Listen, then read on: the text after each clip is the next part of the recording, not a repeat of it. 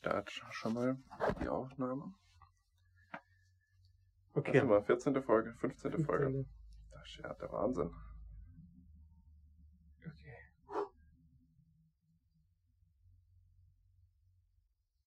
Nebenher noch googeln, mal gucken. Ja, ich muss auch noch ein bisschen, Ah, lass mich mal noch eine Sache aufrufen kurz. Weil Ich will kurz die Campus Grünstelle Name vor mir haben.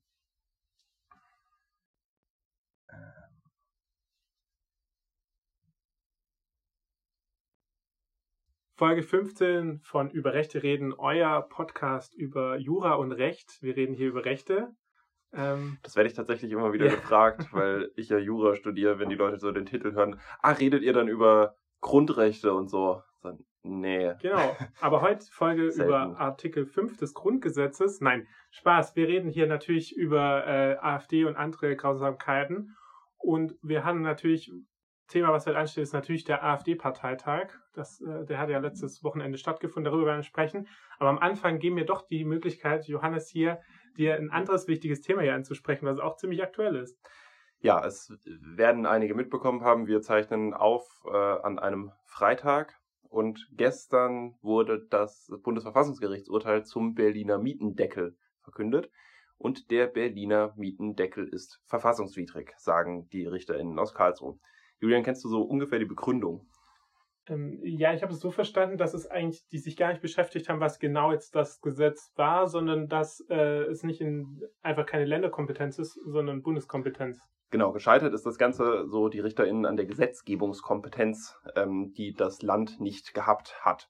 Äh, das ist nämlich so eine ganz grundlegende Voraussetzung dafür, dass Gesetze überhaupt mit der Verfassung, mit dem Grundgesetz vereinbar sind, dass die zuständigen Organe ein Gesetz erlassen. So, also beispielsweise sowas wie die Bundeswehr ist obvious Bundeskompetenz. Die Länder können nicht regeln, wie sie eine Armee aufstellen. So, das dürfen sie nicht, das verbietet das Grundgesetz.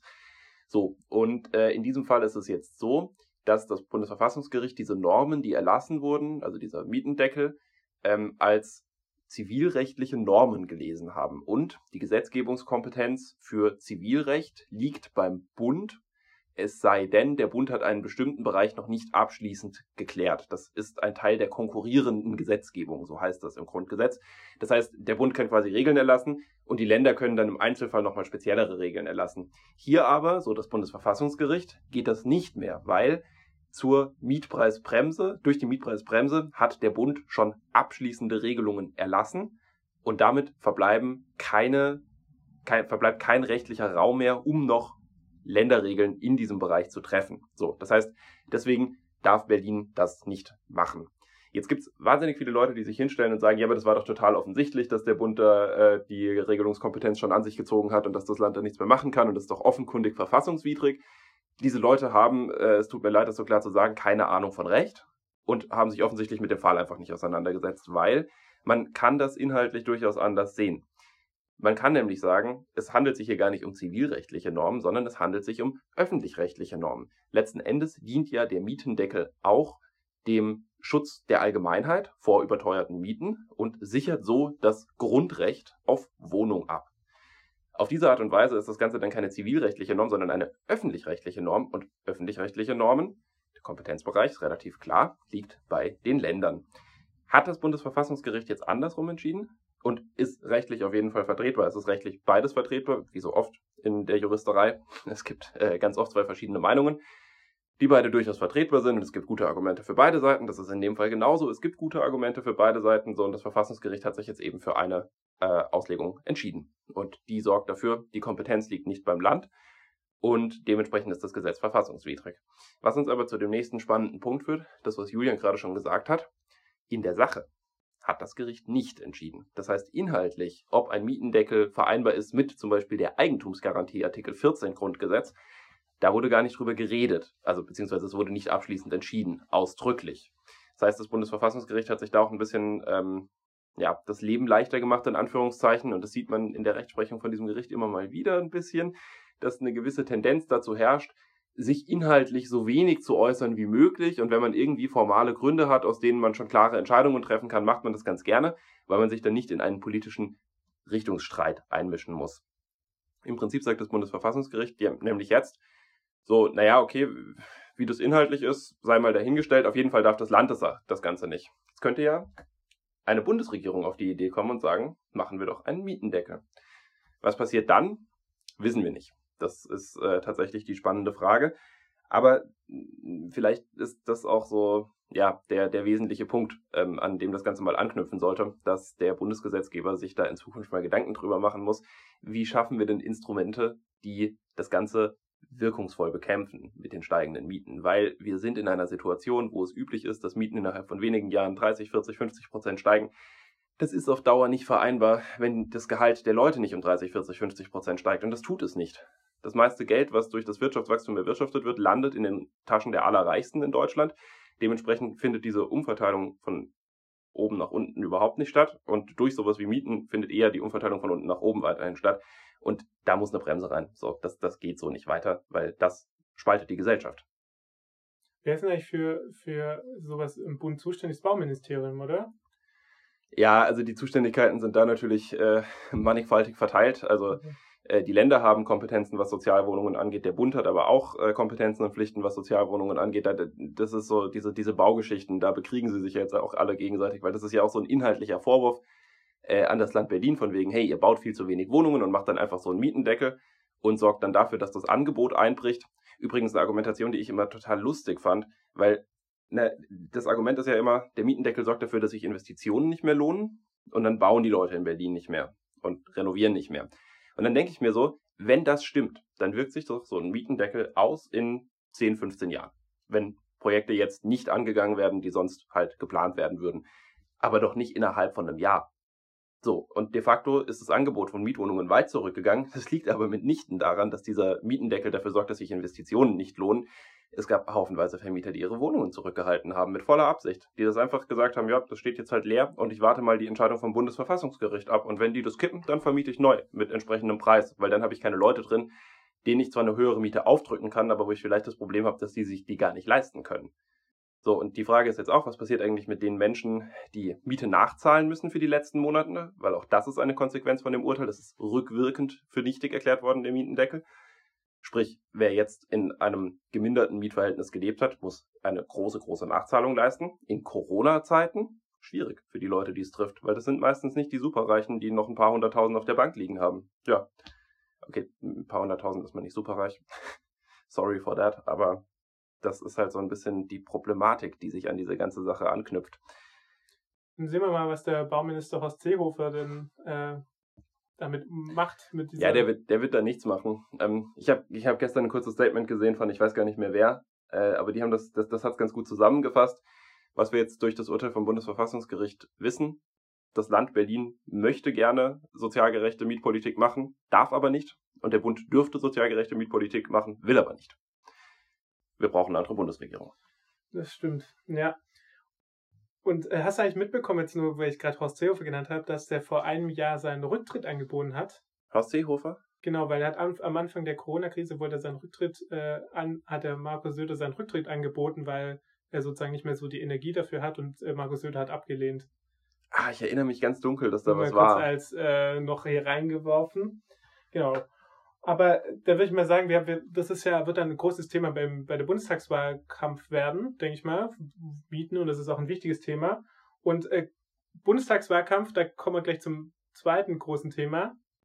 Äh, AfD-Parteitag war in, in Dresden. Das ist so der, ging, also der Parteitag zur Bundestagswahl. Hast du was mitbekommen? Was, äh, wie ist deine Meinung zu dem, was da abging? Ja, schön war es, habe ich gehört. nee, also ich habe äh, gar nicht unendlich viel mitbekommen. Ähm, äh, ich war so ein bisschen in meiner eigenen Bubble unterwegs die letzte Woche. Äh, ich ich habe viele Sachen nicht mitbekommen, auch das mit Pinky Gloves übrigens. Mhm. Das hast du bestimmt auch verfolgt. Ähm, nee, äh, ich habe aber mitbekommen, so Parteiprogramm wurde verabschiedet. Ähm, es wurde kein Spitzenduo gewählt. Das soll jetzt irgendwie durch die Mitglieder gemacht werden. Da können wir gleich direkt äh, drauf ähm, ja, drüber sprechen ne, mit, dem, mit dem Spitzenduo. Also es gab vor dem Parteitag gab es eine Mitgliederbefragung und da wurde sich relativ deutlich dafür ausgesprochen, genau, ähm, dass die Mitglieder über das Spitzenduo äh, beschließen sollen. Aber es haben da nur 25 Prozent der Mitglieder bei dieser Umfrage überhaupt mitgemacht. Deshalb wurde da jetzt nochmal debattiert, weil der, der Parteitag ja dafür zuständig ist. Und äh, 51 Prozent der äh, Delegierten haben sich jetzt dafür ausgesprochen, dass es die Mitglieder machen. Ähm, das war so Ganz ein bisschen knapp. Ganz schön knapp. Es war so ein bisschen, Meuthen wollte damit versuchen, ähm, Alice Weidel zu verhindern, die ja auch dann gesagt hat, dass sie äh, nicht, nicht antritt oder das, also genau, es war eigentlich die, der Plan sozusagen für Meuthen, der dann auch funktioniert hat. Die Leute von Tino Kropalla aus Sachsen, die wollen das direkt auf dem Parteitag beschließen, weil sie sich sicher waren, dass Tino Kropalla als Spitzenkandidat bestätigt wird. Was eigentlich schon lustig ist, weil äh, der, der ist doch relativ blass. Also, ich meine, vielleicht hat er andere Machtoptionen, wenn Meuthen weg wäre, aber keine Ahnung. So, ist, ist Kropalla der große Hoffnungsträger für den Flügel? Ja, ich bin da auch ein bisschen verwirrt, weil Vielleicht ist er halt von wieder, Höcke gesteuert mehr. Ja, er ist, glaube ich, sehr gesteuert. Ähm, ich, das finde ich auch mal ähm, spannend. Wir haben ja, glaube ich, in Folge 4 ja über den äh, damals im Bundesparteitag in KK gesprochen. Kupala ist genauso schwach wie, wie, war damals genauso schwach wie jetzt. Der hält eine Rede, aber der hat überhaupt nicht, also ein Meuthen, der versucht mit Reden ähm, die Leute zu überzeugen, was zu tun. Ne? Er versucht da eine gewisse Lenkungswirkung auf die, auf die Delegierten zu haben. Ein Kropalla tritt da kaum auf. Der hält am Anfang eine Rede, aber es ist irgendwie niemand, der irgendjemandem widerspricht und so. Ihm und wird ja auch nachgesagt, dass er nicht die hellste Kerze auf der Torte ist. Ja, ich bin auch gespannt, weil wenn der Spitzenkandidat ist, ist er auch der, der dann in den ganzen Talksendungen sitzt. Also, oder es ist ja ein Duo, zu sehen, wer der noch die andere Person ist. Aber ich glaube halt auch wirklich nicht, dass das ist halt auch wäre es weder rhetorisch gut, noch ist er inhaltlich wirklich, äh, glaube gut vorbereitet. Da bin ich schon gespannt, wie sich das vorstellt. Das ist, das ist ganz interessant, weil ich finde, in der Öffentlichkeit wirkt er einfach extrem irrelevant. Aber vielleicht sollten wir ihn uns auch einfach nochmal sehr genau angucken irgendwann. Noch, das machen wir auf jeden Fall, ja. Äh, Step by Step unter die Lupe nehmen und mal gucken, was noch so dahinter steckt. Und, und genau, wenn, wenn wir gerade über das, äh, das Spitzenduo, also man hat sich fest äh, beschlossen, dass es zwei Leute werden sollen, also wieder ein Spitzenduo. Es gab auch einen Antrag, dass es fünf Leute machen. Und ähm, genau, Höcke hat gesagt, dass äh, die Partei noch nicht reif ist für eine Person, aber dorthin muss man hin. Zu dem einen ja, klar, zum Führerprinzip. Genau. Wobei, Aber ja, gut, ich meine, äh, ein Spitzenkandidat. Das, das Ding ist ja, das ist sowieso eigentlich ganz interessant, weil diese Doppelspitzenkandidatinnen, äh, das ist ja eigentlich eine Idee aus dem linkeren Spektrum. Genau, wo es eher um die Quotierung auch geht. Ja, also, genau. Das, äh, ja, auch um Flügel so abzudecken. Ja. Also ich meine, von den Grünen kennt man das und von der Linken kennt man das. Bei den Grünen Fundus und Realo, äh, Fundis und Realos, die jeweils eine Person hatten, bis vor ein paar Jahren, jetzt dann nicht mehr. Äh, und bei den Linken war es immer äh, Westdeutschland und Ostdeutschland muss vertreten sein, so im Prinzip. Das, das waren immer so die großen, ja, die großen Probleme. Und deswegen hätte man sich auf eine Person sowieso schwierig einigen können. AfD steckt natürlich in einem ähnlichen Prozess, aber trotz allem, es ist eine eher linke Idee, eine Doppelspitze zu haben, weil es ist ja auch, ne, Machtbalance, Macht wird geteilt, es ist nicht so eine Person, von der alles ausgeht und alle Fäden zusammenlaufen, so wie das jetzt bei anderen Parteien der Fall ist. CDU zum Beispiel, ja ist ganz interessant, ja. weil eigentlich passt es nicht so wirklich zum Weltbild. Ja, auf jeden Fall, weil, ähm, genau, ich habe das ja gerade schon angedeutet, dass Alice Weidel ähm, ja jetzt nicht mehr antreten möchte. Das war ja schon ein großer, also es war vielleicht schon absehbar, weil sie irgendwie, sie hat einen sehr schlechten Ruf, dass sie nichts hinbekommt. Äh, sie kann die Fraktion nicht führen, sie ist irgendwie da ziemlich ungeeignet. Die war ja, vor 2017 war es ja der große Coup, sozusagen, dass Alice Weidel die äh, mal überspitzt gesagt, eine äh, lesbische Frau sozusagen die AfD anführt. So, so Klar, war ein, war ein großes Ding, weil die AfD damit so ein bisschen dieses, äh, wir sind homophob äh, und frauenfeindlich und was auch immer, äh, ja, also in, in ihrer Welt aus der aus der aus der Schusslinie bringen konnten, weil sie dann so sagen konnten, hey ja, aber wir haben ja eine lesbische Frau als äh, als Fraktionsvorsitzende. Natürlich sind wir nicht homophob und natürlich sind wir nicht frauenfeindlich, weil sonst wäre das ja gar nicht möglich. Das ist so diese, diese, diese übliche These von ich bin kein Rassist, weil ich kenne ja einen Schwarzen. Ja, und genau, alles weiter, sie, vielleicht tritt sie jetzt noch zu der Befragung an, ich glaube es eher nicht. Die, das ist sozusagen ein bisschen ihr Ende der ah, nicht politischen Karriere. Wahrscheinlich wird sie noch mal im Bundestag landen, aber Baden-Württemberg hat die Liste noch nicht Sie zieht aus der ersten Reihe zurück. Sie zieht aus der ersten Reihe zurück und sie hat auch jetzt nicht wirklich mehr ein Netzwerk. Also sie war ja immer, sie hat sich ja relativ schnell mit diesem, mit dem Flügel ver verbündet ähm, aber irgendwie funktioniert das ja alles nicht mehr. Und ähm, da jetzt der Flügel ja auf Tino Kupala setzt, äh, der ja auch Bundesvorsitzender ist, ist sozusagen ihre Zeit so ein bisschen abgelaufen. Äh, der Name, der jetzt im Raum schwebt, ist äh, Joanna Kota. Die ist ja auch jetzt im Bundesvorstand gewählt worden im letzten, äh, im November ähm, auch nicht wirklich eine präsente. Kennst du die Person wirklich? Also ich kenne sie, weil wir schon hier über sie geredet haben, aber hätten wir das nicht getan, würde ich sie nicht kennen. Ich, ich weiß noch so grob, so ein paar Aussagen von ihr habe ich noch im Kopf, so die, die glaube ich, macht so Datenschutzkram auch viel. Äh, ja, ist da halt so ein bisschen AfD verwirrt, wie man halt so ist, wenn man in der AfD ist. Das lässt sich kaum vermeiden. Ja, aber ist jetzt auch nicht so die Strahlfigur, sag ich mal. Ja, und da bin ich mal gespannt, wie die das jetzt entscheiden. Ähm, die kommen ja auch extrem in Zeitdruck. Also, ich sage mal so, ich meine, Bundestagswahl ist jetzt Ende September und wenn man so ein ganzes mit, mit Abstimmung und so, das muss ja auch alles vorbereitet sein. Ich glaube, das wurde bisher, bisher kandidiert ja noch niemand. Und vor allem, vor allem spannend ist, ähm, ich meine, auf so einer Delegiertenversammlung, da kann man ziemlich gut abhaftern, okay, wir machen eine Person vom Flügel und eine Person von der anderen Seite rein, damit das halt so ein bisschen Machtbalance, ein bisschen Ausgleich hat.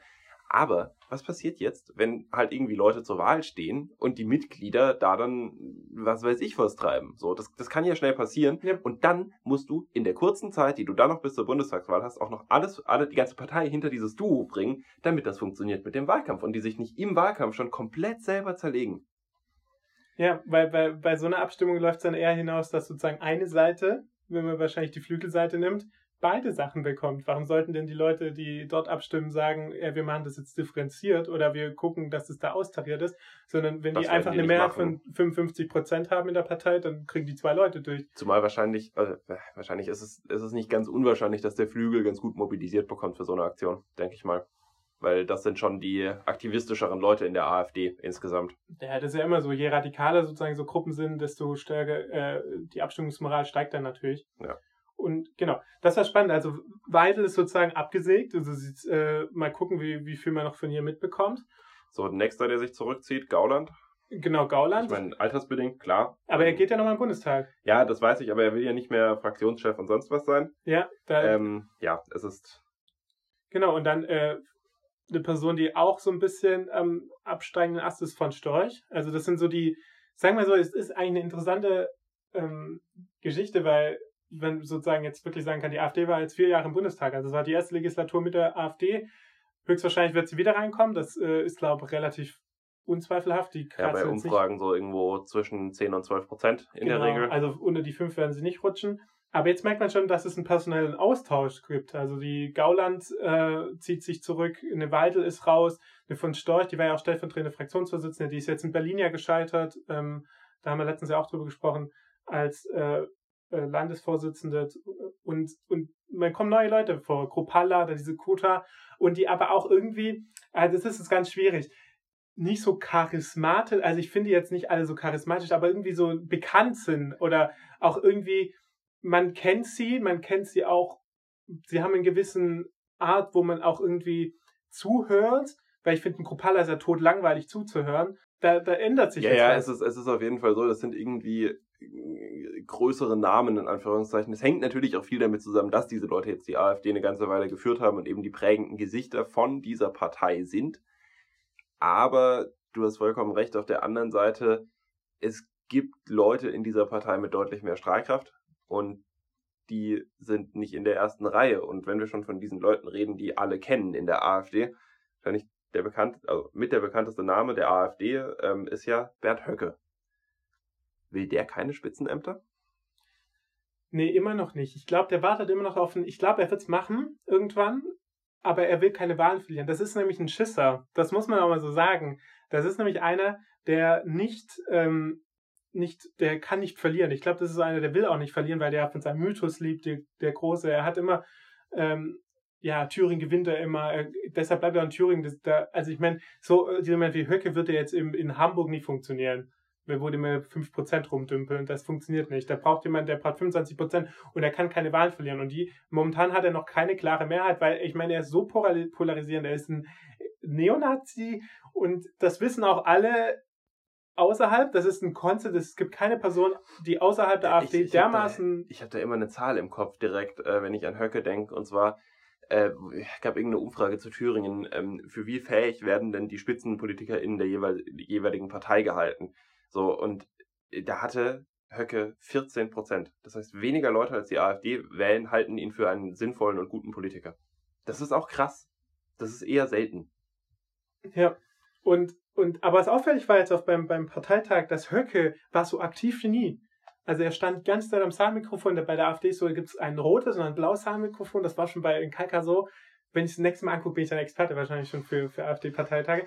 Und Höcke war immer, wenn es um Anträge geht, war der immer da, wenn er seinen Standpunkt durchbekommen wollte. Und er hat eigentlich immer gewonnen. Und das hat er nie gemacht. Er stand nie an seinem Mikrofon bisher. Er hat Interviews draußen gegeben, wo er dann irgendwie irgendjemanden. Ja, aber äh, er hat reden lassen für sich. Er hat immer reden lassen, war auch immer Kalbitz war jetzt auch, ähm, okay, meine war ja schon Kalka nicht mehr dabei, aber sein sozusagen sein Verbündeter vom Flügel, der auch viel, viel im Netzwerk und der auch im Bundesvorstand war, der ist ja nicht mehr da und dann muss der Höcke das, Höcke das übernehmen. Aber ich glaube, er merkt jetzt auch, dass aber er in er der hätte Partei... das Netzwerk gehabt. Also ich glaube nicht, dass es daran scheitert, dass jetzt Kalbitz nicht da ist. Ich glaube schon, dass er Leute hätte, für die, die das für ihn gemacht hätten. Ich glaube tatsächlich, dass es daran liegt, dass er in die Offensive geht gerade. Und ich glaube, er weiß, er merkt in der AfD, dass er in die Offensive gehen kann. Ich glaube, die Leute, er merkt, dass immer mehr Leute, gerade an den Westverbänden, das ist ja das, was uns aufgefallen ist in Baden-Württemberg und in Rheinland-Pfalz, wo wir über die Landtagswahlen gesprochen haben das sind schon, also ich meine, selbst diese Landesverbände kann man als rechtsextrem bezeichnen. Ja, wir haben uns das Parteiprogramm ja angeschaut und äh, die Personen die, auch. Die Personen angeschaut und ich meine, wer äh, so eine Burschi-Liste mit so einem Programm verbindet, ist halt rechtsextrem so und da gibt es auch relativ wenig drüber zu diskutieren. Das, das kann man nicht anders nennen. Und ja, das war, also der, ich glaube, der merkt so, dass er im Kommen ist. Also dass er, oder ich meine. Ja, vielleicht sehen wir the, the Rise of Höcke. Und ich glaube auch in, in Höcke, der, der, hat auch den, wie gesagt, das habe ich ja gerade schon gesagt, den Satz gesagt, dass irgendwann muss die Partei einen Vorsitzenden und einen Fraktionsvorsitzenden haben. Und ich glaube, er schielt darauf wahrscheinlich, ab. Wahrscheinlich stellt er sich da so ein bisschen schon mal klar, also bereitet das quasi so ein bisschen vor, diese, diesen strukturellen Wandel und dann in dem Moment, wo es das gibt, plant er die Mehrheit hinter sich zu haben. Ich glaube, weil ich glaube nicht, dass er mit einem, zum Beispiel ja, mit einem, genau, funktioniert ein Höcke in einem Duo zum Beispiel. Mit einem Meuden, glaube ich nicht. Das, das, das kann eigentlich nicht gut gehen, weil die zwei sind auch, also die sind politisch zu weit auseinander, die sind vor allem in ihrer Strategie viel zu weit auseinander, so im Sinne von, was machen wir eigentlich, wie stellen wir die Partei auf. Ich glaube, für einen Höcke ist das, was momentan passiert, mit möglichst viel Streit in der Partei tatsächlich auch ganz gut, weil er sich dann irgendwann hinstellen kann als den großen Stabilisator er kann dann ja so tun, als würde er integrierend wirken. Er, mein, Höcke würde wahrscheinlich de facto tatsächlich dafür sorgen, dass die AfD sehr viele Leute an ihrem, ich ähm, tue mir gerade sehr schwer, linkeren Rand zu sagen, aber es wäre ja de facto trotzdem so, da würden viele Leute verloren gehen, denke ich, mit einem ja, Höcke. Die, sagen wir mal so diese Prof die alten, die noch 2013 eingetreten sind. Genau, die Leute, die Leute, die noch, die Leute, die noch so dran glauben, dass man die AfD zurück äh, auf einen Kurs bekommt, wo sie nur dumm und nicht rechtsextrem ist. So, das, das, die sind dann weg, wenn Höcke mal Parteivorsitzender ist. Aber gut, klar, äh, Parteien wie die NPD, der Dritte Weg und so weiter und so fort, die werden dann halt in die AfD aufgehen, mehr oder weniger. Was also, sie ja schon bisher getan haben. Ja, also klar, die NPD ist klar. ja schon in die AfD aufgegangen. Ja, das stimmt. Und der dritte Weg ist personell, ja personell sowieso, aber ich glaube dann, dass diese Parteien halt auch bei Wahlen nicht mal mehr diese 0, irgendwas Prozent holen, die sie jetzt momentan Ich muss ja sagen, NPD und dritter Weg sind ja in, bei Landtagswahlen gar nicht angetreten. Stimmt. Ja. Richtig. genau. Also vielleicht zum dritten Weg muss man nochmal sagen, da habe ich äh, letztens das gehört, dass die auch eher eine Partei sind, weil natürlich Parteien anders geschützt sind als Vereine. Und der dritte Weg auch gar nicht mhm. so diese Absichten hat, wirklich äh, den Anspruch hat, irgendwie in Parlamente zu kommen. Wobei das interessant ist, weil der Anspruch, in Parlamente zu kommen, gehört zum Parteibegriff wesentlich dazu. Dann, also man, man, man ist keine Partei, das ist begriffsdefiniert im Parteiengesetz, wenn man nicht den Anspruch hat, mitzuregieren. Ja, dann können Sie vielleicht ich doch. Ich habe gestern Staatsorganisationsrecht gelernt. Da kannst du mal gegen die im dritten Weg klagen. Ja, ich glaube, ähm, da hört keiner zu. Dann, dann können wir mal, was mir noch aufgefallen ist, fällt mir gerade ein, es haben kaum, es ist eine reine Männerveranstaltung. Also von Storch hat ja mal einen, einen Redebeitrag gehabt, aber und an eine Frau kann ich mich erinnern, ich habe ab und zu mal reingeschaut, da reden nur Männer und das ist so lustig, weil einfach die sagen immer das Gleiche. Also das ist so dieses, ich bin hier, das hat so ein bisschen so ein Planspiel gehabt. Also, also als ob man in der Schule Partei spielt, das halt alles sehr rechtsextrem aber es hat so ein bisschen was, hey, ich bin der Dietmar aus Wolfbüttel und ich habe ähm, ich habe hier auch einen Antrag geschrieben und ich habe hier einen Änderungsantrag zur internationalen Politik und eigentlich bin ich Kfz-Mechaniker und ich habe letztens bei äh, beim Compact Magazin habe ich was über Indien gelesen und jetzt halte ich hier einen Änderungsantrag und man denkt sich einfach nur so, oh mein Gott. Also, ja, okay, geballte geballte Inkompetenz. Also jetzt nichts dagegen, dass äh, KFZ-MechanikerInnen, ähm, wenn sie ihre Magazine lesen, also nicht, nicht, dass die nicht irgendwie schlaue Meinungen auch zu internationaler Politik haben könnten, das will ich damit nicht sagen, aber es spielt ja so ein bisschen darauf an, so Leute, die halt irgendwie so eine Sache gelesen haben und dann halt total davon überzeugt sind, weil ihnen jegliche Medienkompetenz fehlt, sowas auch mal ein bisschen kritisch zu hinterfragen. Ja, auf jeden Fall. Und dann können wir mal sprechen, was da eigentlich so beschlossen wurde in der äh, Veranstaltung. Ja, genau. Was, was, haben Sie, was haben Sie eigentlich gemacht? Es gab äh, vielleicht das vorweg, äh, ja vorab einen Abwahlantrag gegen Meuthen. Den gab's. Fünf und, Seiten reiner Rage. Und den gegen gibt's Meuthen. ja, eigentlich ist das so die gute alte Tradition beim AfD-Parteitag, dass es immer einen Abwahlantrag gegen Meuthen gibt. Der Ja, wurde das, ist, diesmal. das ist wie das bei der CDU Friedrich Merz nicht als Vorsitzender gewählt wird. Das ist so ähnlich. Genau, und aber diesmal wurde er überhaupt nicht auf die TO genommen. Ja. Also das muss man sagen. Beim letzten Mal wurde ja auch auf Nichtbefassung abgestimmt. Ähm, und ich glaube, das Problem oder das Problem in Anführungszeichen für die AfD äh, klärt sich eher von selbst, weil im nächsten Parteitag im Herbst oder nach der Bundestagswahl steht Meuthen eh zur Wahl. Also muss er eh sich nochmal antreten. Und es gab auch einen Antrag, ähm, dass sozusagen äh, auf äh, Amtsbegrenzung und dass die so gelegt wurde, dass halt Meuthen nicht mehr antreten kann. Ich glaube, der wurde auch auf Nichtbefassung gestellt. Aber genau, also Meuthen ist natürlich wieder ein Schusslinie und da wird gespannt zu sehen. Ich glaube, er ist gesagt, wenn ich mich jetzt festlegen müsste, er wird im Herbst nicht mehr gewählt. Er ist, ich glaube, der hat, man muss ja auch sagen, äh, wenn man das alles von der inhaltlichen wegdenkt, der hat ja wirklich fast die Hälfte der Partei aufgerufen, die Partei zu verlassen und eine eigene zu gründen. Und ich glaube auch, dass das in, in seinem Lager auch nicht gut ankam. Das kam gar nicht gut an. Da musste er sich ja tatsächlich auch für entschuldigen. So, das ist äh, eher selten passiert in diesem Machtkampf. Aber äh, du denk, also denkst du, er tritt nochmal an im Herbst? Ich glaube Weil schon, ich dass habe mich schon gefragt, ob er sich das überhaupt gibt oder ob er nicht sagt, ihr könnt mich mal alle am Arsch lecken. Nee, ich glaube, dass er nochmal antritt, weil wenn er nicht antritt, also dann ist er halt weg. Ja, also er ist ja ja, ja, Europaabgeordneter. klar, klar. Er hat ja keine Chance, er hat ja keine Perspektive mehr in der Partei. Also ich meine, der wollte ja eigentlich auch einen Bundestag und eigentlich wollte er wahrscheinlich dann auch Fraktionsvorsitzender werden. Aber er hat ja schon gemerkt, dass er einfach keine Mehrheit im Baden-Württemberg hat. Der ist ja in seinem eigenen Kreisverband, ist ja auch, zum Beispiel, der ist auch kein Delegierter. Äh, Der ist ja auch ähm, von seinem eigenen Kreisverband nicht als Delegierter aufgestellt worden. Und der, dem, der hat einfach keine Mehrheit so. Also, und ich glaube aber trotzdem, dass er nochmal antritt, weil wenn er nicht antritt, ist er einfach eine Selbstaufgabe. Weil dann hat er ja auch nichts. Also dann ist er Naja. ja trotzdem weg. Ja, das ist richtig. Nee, ich meine, es ist, ähm, es ist ganz interessant zu sehen, so diese, diese Personalie Meuthen. Ähm, ja, wie sich vielleicht auch so damit der Kampf der nicht offen Extremen immer weiter verabschiedet. So, es, es, man hat immer wieder so den, den Eindruck, dass ein bisschen Abschlussgefechte stattfinden. Weil ja, ich meine, gut, klar, jetzt der Antrag wird nicht abgestimmt, so, aber es ist auch richtig, so, warum sollte die Partei sich diese Blöße im Moment Die geben? wollen ja über das Parteiprogramm sprechen. Die haben ja, Ja. schon die ganzen Plakate fertig gehabt, im Parteiprogramm. Wenn die jetzt nochmal irgendwie fünf Stunden lang über Meuthen reden, und Da außerdem, kommen ich sie ja gar nicht dazu. wie gesagt, die wissen ja auch, dass sie dann auch drüber abstimmen werden. Und ich frage mich ja immer, ob sowas, das meistens bringt es da Leute auf, die jetzt nicht top vernetzt sind oder auch nicht so hoch sind. Weil man muss ja auch, wenn man ihn abwählt, muss man ihn ja auch neu, jemand Neues reinwählen. Und da ist immer die Frage, ob die Leute dann überhaupt zu dem Zeitpunkt überhaupt gerade äh, gut aufgestellt, also das so wollen, wie es ist. Genau, aber das werden wir mal sehen. Dann sind wir mal gespannt, wie das nach der Bundestagswahl mit Meuthen, ob das der letzte große Parteitag von Jörg Meuthen war. Und äh, aber dann wäre wieder ein weiteres Gesicht weg, von die die AfD in den letzten Jahren geprägt hat. Wobei Meuthen jetzt auch nicht die aufregendste Person ist. Wobei, er, also ich, ich sag mal, spätestens mit seinem äh, Trete doch aus der AfD aus Beitrag hat er zumindest äh, ja ein äh, hohes Maß an Interesse auf sich gezogen. Aber ich würde sagen, er ist jetzt nicht die aufregendste Person, aber er ist schon die Person, die jetzt oft in Talkshows dann saß. Er saß bei Lanz stimmt, ja. letztens. Er ist der, der oft dann noch irgendwie, also er ist ja das gemäßigte Gesicht immer gewesen, der Professor Dr. Klar, Martin. ich meine, Leute wie Höcke werden hier nicht mehr eingeladen, nachdem Höcke offen äh, einen Journalisten bedroht hat ähm, in einem Interview. Dementsprechend muss die AfD da schon noch ein bisschen gucken, wen sie überhaupt schicken kann bei sowas. Und Meuthen muss man schon sagen, der lässt sich bei so ähm, in, in Talksendungen und bei Journalisten jetzt selten in eine Falle locken. Also er ist, also er ist da schon relativ Es ist, es ist ein bisschen das, worüber wir neulich schon mal gesprochen haben. So, äh, Meuthen ist kein Vollidiot. So, und das unterscheidet ihn schon von vielen Leuten in der AfD. Alleine dieser Vergleich, äh, lest das äh, Wahlprogramm von Baden-Württemberg und vergleicht es mit dem von Rheinland-Pfalz. Alleine die Satzstruktur, wie komplex die aufgebaut sind, äh, wie, wie gut die Sprache ist. So, man, man sieht himmelweite Unterschiede. Und ich glaube schon, dass das auch so ein bisschen dieses Ding ist. So, Meuthen ist halt ein bisschen cleverer als viele andere in der Partei.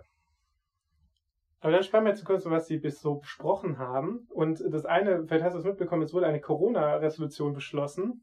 Das äh, wurde eingebracht von den Höcke-Leuten. Das äh, klingt schon mal vielversprechend. Rat mal, was da so drin war. Also äh, ich schwanke zwischen ähm, Corona gibt's nicht und gegen Corona müssen wir eigentlich nicht wirklich was machen. Also, ähm, also es geht darum, dass der Lockdown erstmal, also genau, Corona wird, glaube anerkannt, glaube das wurde gar nicht so thematisiert, aber der Lockdown soll einfach beendet werden. Mhm. Und ähm, es wurden auch mit Zahlen hantiert, dass in der, weil was sie bezweifelt haben, sie haben behauptet, dass nur 0,18 Prozent der Bevölkerung jemals überhaupt positiv waren. Okay. Das heißt also 99,82 waren niemals positiv und deshalb ist das alles unverhältnismäßig. Das heißt also, am Ende sind, ähm, ich meine 0,18 Prozent, das sind ja, also in Deutschland gab es insgesamt schon fast drei Millionen positive Tests. Ich frage mich gerade, ob sich das vielleicht zur gleichen Zeit positiv äh, bezieht. Das frage ich mich auch. Sie behaupten aber die 0,18 insgesamt. Also okay, nicht ja, das ist einfach nur Bullshit. Das ist einfach nur Bullshit, das kann man schon so sagen. Und ähm, genau, sie fordern, dass der, der Lockdown ähm, äh, beendet wird, komplett. Sie fordern auch, dass es keine Impfpflicht gibt. Das ist jetzt nicht so überraschend, dass die AfD das fordert. Sie fordern aber auch, dass es keine Tests gibt, keinen Testzwang gibt. Und da ging es dann schon los, dass zum Beispiel Michael Frisch äh, aus Rheinland-Pfalz, der dagegen geredet hat, gesagt, ja, wir hatten aber im Landtagsprogramm, dass es äh, Testpflicht äh, für alle Schülerinnen geben muss oder die Möglichkeit zu testen. Wenn man das jetzt hier reinschreibt, ist es konträr zu unserem äh, Landes Landeswahlprogramm gewesen, war denen natürlich egal. Also das haben wir ja schon mal gehabt, dass in der AfD ja zwischen ja, haben wir Land, ja schon mal drüber geredet, dass diese Unterschiede da sind und irgendwie interessiert es niemanden so richtig. Genau, und außerdem ein, ein Testzwang, ja, also testen ist doch wichtig. Also wie willst du den Pandemie überhaupt in den Griff bekommen? Und jetzt kommt, äh, also der absolute Oberhammer ist, dass selbst wenn du einen PC positiven PCR-Test hast, sollst du so lange nicht als positiv gelten, bis ein Arzt Symptome bei dir festgestellt haben. Erst ab dem Zeitpunkt bist du positiv und musst dich sozusagen in Quarantäne begeben. Ja, und wenn mich jemand fragen würde, wie ich Dummheit definiere, dann in etwa so. Das, das, das kommt echt gut hin, weil das, das muss man sich wirklich auch mal zu Gemüte führen. Machst einen Test im Labor. So, da steht positiv. Das heißt, du hast Corona. Ja, es gibt, es gibt äh, falsch positive Tests. Das sind sehr, sehr wenige Tests. Und die Wahrscheinlichkeit, dass das einem passiert, ist sehr, sehr gering. Da könnte man nochmal testen. Ja, richtig. Aber dieses Ding, so ich muss, ich muss dann warten, bis ich Symptome bekomme und dann muss das noch ein Arzt feststellen. Ne? Also erstens, der muss ich ja nochmal zum Arzt. Das heißt, auf dem Weg stecke ich potenziell Leute an. Wahnsinnig tolle Idee. Äh, und zweitens, es gibt viele Leute, wo das Corona symptomfrei verläuft und die sind trotzdem infektiös und stecken andere Menschen an. So, verdammt nochmal, es gilt Vorsicht first und nicht irgendwie, keine Ahnung, ich, ich, äh, ich muss schon, keine Ahnung, äh, beatmet werden, damit ich überhaupt anerkannt äh, Corona-Patient bin und äh, mich dann irgendwie einschränken muss. Ja, wenn du beatmet, wirst, dann musst du dich auch gar das, nicht mehr weiter einschränken. das läuft ja, das läuft ja letzten Endes darauf raus, so ein bisschen, äh, dass Corona-Maßnahmen nur gegen die verhängt werden sollen, die gerade Corona haben, quasi, diese, diese Idee, die, die da haben. Und das ist halt einfach so dumm. Das, das ist so kurz gedacht, das ist so dämlich. Weil das kann nicht funktionieren. Und vor allem, die Leute, die das fordern, fordern ja normalerweise so, okay, wir machen halt generell ganz viele Tests in Deutschland. Und wenn wir ganz viele Tests gemacht haben, dann wissen wir immer, wer positiv ist. Und wer positiv ist, schränkt sich halt ein. Wenn nicht positiv ist, schränkt sich nicht ein. Dann kann man über die Strategie reden. Die funktioniert immer noch nicht, aus verschiedenen wissenschaftlichen Gründen. So, das, das, das, geht einfach nicht, weil äh, die ähm, Testzuverlässigkeit bei so einer hohen Anzahl dafür nicht ausreicht, um das halt zu gewährleisten, dass sich die Pandemie dann nicht weiter verbreitet. Dann kommt dazu, ja, wann machen die Leute den Test? Wie machen sie den Test? Wer führt den bei ihnen durch? Ist der ordentlich genug durchgeführt? Das sind ganz viele Fragezeichen, die halt zu groß sind, um das zu einer sicheren Strategie zu machen. Aber sich dann auch noch hinzustellen und zu sagen, ja, aber wir machen sowieso gar keine Tests. So, ja, das, das ist so, das ist, ich guck weg und dann habe ich kein Problem mehr. Aber ja, das ist halt wie äh, Rechtsextremismus in der AfD. Wenn man die Augen ganz fest zukneift, sieht man ihn nicht. Muss man sich schon Mühe geben, weil er schimmert auch durch geschlossene Augen durch, aber ja, also einfach ein selten dämliche Resolution, muss man sagen. Also die einfach nur Quatsch ist. Und da haben natürlich auch, es gibt auch Ärzte in der AfD, die auch da vehement dagegen geredet haben, dass das einfach Quatsch ist. Wurde aber angenommen. Hat sich niemand für interessiert, ja. Ähm, lustig, dass es in der AfD immer noch so ein paar Eumel gibt, die so dieses äh, Professorenpartei hochhalten. So, jetzt zum AfD der Woche. Der hat es nämlich geschafft. Es ist nämlich die Person, die diesen tollen Antrag hier reingestellt äh, gestellt hat oder diese Resolution gestellt hat. Das ist Carsten Hilze. Carsten Hilze wurde 1964 in Hoyerswerda geboren und ähm, hat auch ein Direktmandat gewonnen 2017 für Bautzen 1, also ist direkt gewählter äh, Abgeordneter im Bundestag. Und ähm, genau, er ist äh, Polizist oder, genau, Streifenpolizist ähm, und der war auch schon bei den rechtsextremen Ausschreitungen 1991 in Hoyerswerda als Polizist dabei und äh, er ist auch äh, Model, ja, ähm, war schon Mr. Brandenburg. Und ähm, er ist auch Statist in Filmen gewesen. Und äh, er hatte eine Rolle in dem Film Inglorious Bastards. Okay. Und jetzt, ähm, Krass. ja, Aber da passt er gut rein. War, hat er wenigstens einen Nazi gespielt? er hat einen Nazi gespielt. Und es war wahrscheinlich die Rolle seines Lebens. manchmal, manchmal, manchmal mag ich Ironie. Okay, Genau. Witzig. Ja, also, ähm, äh, Ja, passt wie Arsch auf Eimer. genau. Das ist Carsten Hilse. Der, wie gesagt, der hat diesen Antrag gestellt. Er ist auch so ein bisschen, also der Mann für alles, äh, Experte für alles. Er ist äh, so ein bisschen auch ein klimapolitischer Experte. Klimapolitik, Schauspielerei, Model, Polizist. Krass. Genau, und ähm, ich glaube auch Drogenpolitik macht er ab und zu. Äh, dann äh, Naturschutz ist ihm auch sehr wichtig. Für ihn ist der Klimawandel ein von aus kranken Gehirn ausgeschwitztes Weltuntergangsszenario. So. Solide. In seinem Abgeordnetenbüro hat er zum Beispiel auch Michael Limburg angestellt. Das ist der Vizepräsident von EIKE. Das ist ja diese Klimaleugner. Boah, ja, also man stumpft ja eigentlich ab bei den ganzen AfDlern, die wir immer besprechen, oder AfDlerinnen auch ab und zu, aber, also, ja, das, ich, mir, mir fehlen, mir fehlen manchmal ein bisschen die Worte bei so viel Ignoranz. Also die Eike, ähm, die haben auch gute Kontakte zur Wertunion. Da haben wir ja letzte Folge drüber gesprochen. Ja, passt auch wieder ganz gut zusammen. Der ist auch aufgefallen, dass er, ich glaube, wann war das im Herbst 2020, wo doch ähm, im Bundestag auch neues Corona-Schutzgesetz äh, oder Pandemieschutzgesetz beschlossen wurde, waren noch diese Demonstrationen in Berlin. Und da ist er aufgefallen, dass er auch bei diesen Demonstrationen teilgenommen hat und auch von der Polizei verhaftet wurde, weil er keine Maske getragen hat und mit seinem ähm, ähm, Attest rumgelaufen ist, was ihm die Polizei auch nicht abgenommen hat. Und gegen ihn läuft, glaube ich, auch noch eine Klage. Und äh, er ist im Bundestag gerügt worden, weil er mit einem Querdecken-T-Shirt rumgelaufen ist. Ach, das war der, krass. Ja, genau. Ich, ich wusste noch, dass, äh, dass da mal jemand aufgetreten ist, aber dass das äh, dann, ja. Okay, da kommt ja wieder zusammen, was zusammengehört, ne? Und äh, ja, wie gesagt, seit 2018 ist er auch noch Wol- Wolfsexperte von der AfD Mhm. und ähm, hat auch im sächsischen Landtagswahlkampf auch sehr viel Hetze gegen den Wolf betrieben, dass er Kinder, also er hat mit Plakaten geworben, dass, äh, dass Kinder von Wölfen gefressen werden. Und er hat auch ge- gemeint, ähm, er hat sich dabei auf Texte des Mittelalters gestützt, dass sowas passieren könnte. Äh, um Gottes Willen. Wart noch drauf, dass Hilse mal eine Rede hält, wo er irgendwie sich auf Rotkäppchen bezieht, dass der Wolf gefährlich ist. Ähm, und er hat nämlich auch den Wolf natürlich mit äh, der Migrationskrise verglichen, weil überwiegend junge Männer ähm, ins Land kommen, die überwiegenden Teil vom Sozialstaat leben. Ja, also der Wolf äh, beantragt regelmäßig Sozialhilfe. Genau. Damit wäre das auch geklärt. Genau, und das ist nämlich der, der gute Carsten Hilse. Und äh, das ist auf jeden Fall, hat auf jeden Fall verdient, hier mal erwähnt zu werden. Das ist äh, schon eine Speerspitze von Dummheit. Sorry, muss ich jetzt mal so sagen. Und dann machen wir nämlich direkt weiter. Wir sprechen ein bisschen, was, was eigentlich beim Wahlprogramm beschlossen wird. Weil da können wir direkt von Carsten Hilse, der hat nämlich ein Zitat auf dem Bundesparteitag gesagt, nämlich, weil die EU sterben muss, wenn Deutschland leben will. Genau, und deswegen gab es einen Antrag auf einen Dexit. Und was ist mit diesem Antrag passiert? Er hat es geschafft, er ist durchgekommen. Die So, AfD das- das ist jetzt man für einen. Dexit. Das muss man sich wirklich mal geben. So, die, die, diese Partei ist so durch. Wie, ja, how? Ja, gute Frage. Also, ich muss auch sagen, dass Meuthen und sogar Gauland vehement dafür geworben haben, gegen diesen Antrag zu stimmen. Und jetzt, äh, genau, setzt sich die AfD. Es ist auch lustig eigentlich, dass, dass dann auch so Politiker wie Gauland und Meuthen ja eigentlich auch gar nicht äh, davon über, also genau, jetzt müssen die sowas mittragen. Und Gauland, aber sein Gauland, seine Rede war auch ein bisschen lustig, weil er dann gemeint hat, ja, das kann man den Nachbarländern ja schlecht erklären, weil es hat ja Deutschland zwei Weltkriege erklärt und von sowas kommt ja irgendwie schon ein falsches Signal raus.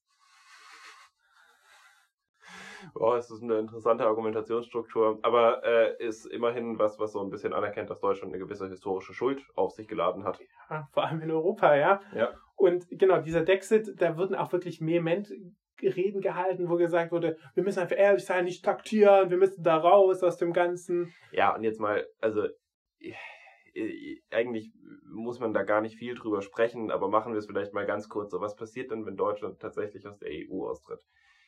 Das ganze Verfahren ist noch viel komplizierter als das mit Großbritannien. Großbritannien ist eine Insel, das lässt sich immer ganz gut Ein- abgrenzen. Und man muss sagen, dieser Streit mit der Insel nach Irland, das ist schon, ich meine, das ist noch historisch noch andere Sachen, aber das ist schon ein Hickhack. Und das ist ja, Ja, auch und man sieht auch schon, zu was das führt. Da gab es äh, Proteste und sonst was jetzt die Woche. Also da geht's gerade richtig Ja, ab. die teilweise. IAA es kommt ja irgendwie zurück. Ja, also der genau. Bürgerkrieg in Nordirland. Genau, da muss man Angst haben, dass es wieder anfängt. So, wegen Grenzen. So, was würde passieren? Deutschland müsste plötzlich Grenzen einführen. Auf deutsche Produkte würden, das ist nämlich das Allerlustigste. So, deutsche Unternehmen exportieren unheimlich viel Kram, gerade in andere EU-Staaten rein. Wovon profitieren die deutschen Unternehmen? Ganz, ganz, ganz, ganz, ganz doll. Vor allem die geliebte Auto, äh, Autoindustrie der AfD. Davon, dass keine Zölle anfallen innerhalb der EU. So, was passiert, wenn Deutschland aus der EU raus ist? Klar, es fallen Zölle auf deutsche Produkte an. Warum sollten die anderen EU-Staaten den Exportüberschuss von Deutschland weiter mitfinanzieren, wenn Deutschland in diesem Staatenbund keine Rolle mehr übernimmt und eben auch keine Finanzausgleichszahlungen dafür macht, dass die EU die deutsche Wirtschaft so sehr supportet. Man kann die EU an vielen, vielen, vielen Stellen kritisieren. Das ist vor allem ein ganz großes Problem, dass von diesem Reichtum, der in Deutschland durch die EU generiert wird, unten kaum was ankommt. Der bleibt halt oben. So, das ist, das ist ähnlich wie mit dem Mietendeckel. So, da profitieren dann die obersten fünf bis zehn Prozent von. Die machen richtig fett Kohle mit der EU. Für den Rest bringt es wirtschaftlich nicht so wahnsinnig viel und sieht dann so aus, als ob die EU ja nur Geld kosten würde, Deutschland, und äh, ich selber habe aber gar nichts davon. Das ist ein bisschen doof und das müsste man ändern, aber das macht man aus der EU heraus und sicherlich nicht, indem man aus der EU austritt und dann, ja, was, was soll es dann geben? So klar, die wollen halt Nationalstaaten haben. So, und ich meine, auch das muss man noch dazu sagen, wenn Deutschland aus der EU rausgeht, wird es für die EU schwierig zu überleben. So, das ist auch relativ klar. Weil erstens hat man dann eine ziemlich dicke, ein ziemlich dickes Loch, wo plötzlich keine Zollfreiheit und, äh, mehr ist, wo dann plötzlich Grenzkontrollen ja, Man muss einfach sagen, Deutschland ist ja schon. Also allein geografisch wäre Geografisch gesehen einfach ja, bisschen, also geografisch gesehen so das Herzstück davon, weil es einfach hat neun ja, Nachbarländer. Halt in der Mitte. Es verteilt, man kann es schon so sagen, Deutschland vernetzt sozusagen Süden, Westen, Osten, also ja. miteinander. Norden von Dänemark, Westen Frankreich, Osten Polen, Tschechien und Süden dann Österreich und Süd, also Italien auch so. Also genau, das ist schon so ein Puzzlestück einfach, das ist einfach zentral, schon geografisch gesehen und deshalb kann, wenn Deutschland raus ist, kollabiert die komplette EU. Ja, also, aber Deutschland kollabiert halt mit dazu. Kollabiert so, mit. Das ist einfach dämlich. Ähm, Deutschland profitiert doch von der EU ohne Ende. Das ist der Staat, der am meisten von der EU mal, mal davon abgesehen, äh, das, das will auch kein Mensch. Damit, das, damit gewinnt man auch keine Wahlen mit, äh, mit, so einer, ja, mit so einer Geschichte. Grenzkontrollen ohne Ende. Ganz im Ernst, unsere Generation und auch noch unsere Elterngeneration, die, also die, was die EU möglich macht. Du kannst in Urlaub fahren, du setzt dich in ein Auto, du setzt dich in einen Zug. Du fährst einfach nach Frankreich und bist am Mittelmeer. Also gut, jetzt zur Zeit ist vielleicht ein bisschen schwieriger, aber so generell geht das. Ja. Und das ist, das ist eine große, große, große Errungenschaft. Ja. Also die, die wegfallenden Grenzkontrollen sind so geil und wir sollten uns so sehr darüber freuen, die AfD will sowas kaputt machen.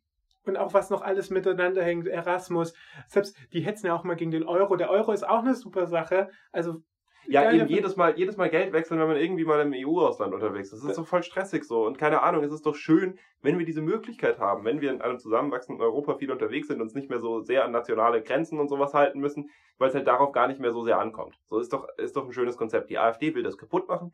Die AfD will, dass, ja, alles so wird, wie es in dem Fall, keine Ahnung, in den 30ern war. Weiß ich auch nicht. Ich frage mich auch immer, ach stimmt, wir haben ja noch gar nicht so gesprochen über den, den, den Slogan, Deutschland aber normal. Ja. Stimmt, klare, klare äh, Abgrenzungsversuch äh, zu den Grünen, würde ich sagen. Den ihr Motto ist ja Deutschland alles drin. Aber ich finde das so ein bisschen lustig, dass ja dieses Wort normal, also da gab es gute Artikel darüber, dass, dass einfach gesagt wurde, für viele Menschen, gerade für Menschen, die diskriminiert wurden, in Deutschland schon seit immer, ne? Also wir haben einen Schulenparagraf gehabt, bis in die 90er fast, weiß nicht, äh, und Frauen dürften mit ein bisschen Mitte der 70er ohne Erlaubnis ihrer Männer oder Väter irgendwie gar nicht arbeiten. Und dann wird sozusagen Deutschland aber normal, also wir müssen irgendwie zurück. Und äh, dass das für so viele Menschen einfach ein Riesen, also wir haben so viel gesellschaftlichen Fortschritt gehabt und das jetzt so tun, und das hat, bezieht sich nicht nur auf Corona, so zu tun, die sagen ja auch, wir müssen vor die 16 Merkel-Jahre wieder zurück, wo ich mich frage, wollen Sie die Grünen in der Bundesregierung wieder? Wollen Sie wieder Rot-Grün? Das war ja nämlich vor Merkel, wenn ich kurz reinwerfen darf. Und das ist einfach, ähm, ja, es ist auch einfach, einfach Scheißsatz. Also. Ja. Ja, gut, ich meine, dieses, dieses äh, ähm, 16 Jahre, äh, also die, die, die Zeit vor Merkel zurück, damit meinen sie wahrscheinlich die CDU, weil die AfDler würden sich wohlfühlen in der CDU, wenn jemand wie Friedrich Merz halt damals Parteivorsitzender und dann Kanzlerkandidat geworden wäre. Die CDU hätte zwar safe nicht solche Wahlerfolge gefeiert in der Konstellation, aber ich glaube, dass halt viele, viele, viele Leute, die jetzt bei der AfD sind, sich dann in der CDU, die sehr viel weiter rechts stehen würde, sehr wohlfühlen würde. Deswegen nochmal ähm, liebe Grüße an die Werteunion, äh, so die AfD innerhalb der CDU, die es ja trotz allem gibt, wäre dann halt einfach sehr viel stärker. Was, was jetzt nochmal zum Programm zurück, ähm, was auch noch immer so besprochen wurde, wäre Migrationspolitik hat natürlich eine große Rolle eingenommen. Wir werden auch mal, sage ich mal, wir sprechen jetzt nicht über das komplette AfD-Programm, weil wir haben Das nämlich gedacht, das machen wir nämlich in Einzelfolgen und es lohnt sich auch richtig zur Bundestagswahl, dann gehen wir mal richtig durch und machen einzelne Folgen dazu. Aber es ist noch was lustig, weil war das Thema, kennst du noch das kanadische Modell? Migrationspolitik, kanadisches Modell? Ja. Das wurde ja auch von der FDP oder so auch immer so gefordert. Ähm, Genau, genau, da geht es um ein Einwanderungsgesetz. genau. Und die AfD mittlerweile setzt sich für ein japanisches Modell ein. Das ist der neue heiße Scheiß. Und äh, japanisches Modell bedeutet eigentlich, dass niemand reinkommt. Oh, okay. Und Da hat Japan aber, wenn sie das durchsetzen wollen, einen kleinen Vorteil zu Deutschland, ne? So geografisch. Tja, wir sind eine Insel, ja. Ach, das ist immer so lustig. Ich studiere Geografie und manchmal ist, merkt man einfach so, dass manche Leute so ein geografisches Denken manchmal fehlt. Also Geografie und Politik hängt einfach zusammen. Man kann nicht Politik Es unabhängig gibt, von der Geografie sehen. wieder, Es gibt immer wieder gewisse Notwendigkeiten, die sich daraus ergeben. Deswegen auch dieses ganze Gelaber von wegen, hier australisches Flüchtlingsmodell und Australien schiebt die doch auch alle knallhart ab und macht da so eine tolle Kampagne oder sonst was. Also mal davon abgesehen, das ist menschenverachtend und rassistisch, was Australien da macht. So, erstens. Zweitens, der Präsident ist, Marc-Uwe Kling hat das mal ganz schön äh, zusammengefasst, eine von der Kohlelobby eingesetzte Marionette. Aber äh, das jetzt mal irgendwie hinten angestellt. Australien ist eine Insel. Das funktioniert so nicht in Deutschland. Das geht nicht, weil wir können nicht Leute, die zu uns kommen, auf ihren Booten sitzen lassen, quasi. Also bildlich übertragen. Das macht nämlich Australien, weil dann sitzen die in Schlauchbooten in Frankreich. Auf dem Feld. Das ist irgendwie sinnlos. Ja. Also funktioniert halt faktisch auch schon einfach nicht, weil davon abgesehen, wie gesagt, ist eh Scheißpolitik.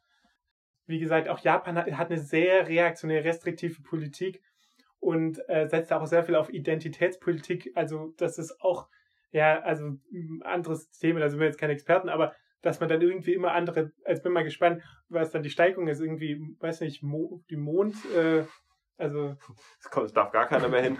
oder Antarktis äh. Migrationspolitik, also Ja. sowas in die Richtung. Aber genau, das ist einfach wieder so albern. Und dann ist ja noch was passiert, vielleicht noch am Ende. Dieser, hast du vielleicht das mitbekommen, da, wo Beatrix von Storch plötzlich wutschnaubend an der, an der, am Rednerpult stand, weil ein Änderungsantrag angenommen wurde, von, von Höcke gestellt, der irgendwie gesagt hat, dass die EU keine Migration mehr zulassen soll in die EU rein, nur wenn man, ich glaube, 5 Millionen Euro halt zahlt, dann hat man Recht auf. Äh, Also die AfD will raus aus der EU, aber die EU soll Migration nur unter Umständen zulassen, wenn die Leute sehr reich sind und Geld bezahlen können. Ja, und das Ja, wurde dann Sinn. von, von Stech, jetzt haben wir sowas angenommen, was haben wir, das ist doch so, genau, da darf niemand mehr rein, ja, also so, so richtig Fassungslosigkeit, wo wahrscheinlich so die Hälfte im Saal gedacht haben, äh, ja, Ja, ist doch gut. genau, ja, Ja, wo ich mir dann aber auch denke, ne, da, da wird dann irgendwie immer so, also äh, es gibt zumindest AfD-Teile, die wollen so einen gewissen äh, Fach, eine Fachkräftemigration quasi nach Deutschland schon supporten. Die AfD Baden-Württemberg interessanterweise nicht, darüber haben wir ja geredet. Denen geht es eher darum, diese Leute möglichst schnell wieder loszuwerden dann irgendwann. Ähm, aber ja, sowas wäre dann halt auch vom Tisch. Und so Thema Demografieproblem in Deutschland. Ja, ich weiß, die AfD will das Problem darüber, ähm, darüber lesen, dass äh, es mehr deutsche Kinder gibt, aber das wird das Problem nicht lösen können, weil der Zug ist schon lange abgefahren. Das ist schon zu spät. Hätten sie mal in den 90ern äh, anfangen müssen. Und äh, jetzt als Medientipp, der ist uns gerade spontan angefangen, weil wir gerade über Geografie und politische ähm, Konsequenzen daraus gesprochen haben, da haben wir beide ein gutes Buch mal gelesen. Von Tim Marshall, Die Macht der Geografie. Wird jetzt auch nicht allen Leuten unbekannt sein. Das ist ein, glaube ich, auch Spiegelbestseller oder sowas gewesen. Das heißt, Was das ist schon- nicht Spiegelbestseller? Ja, auch wieder. Okay, aber es ist, es ist ein recht verbreitetes Buch. Äh, da wird aber sehr interessant und ähm, sehr plausibel dargetan, wie manchmal geografische äh, Grenzen ähm, erklären, wie politische Konflikte verlaufen oder nicht verlaufen.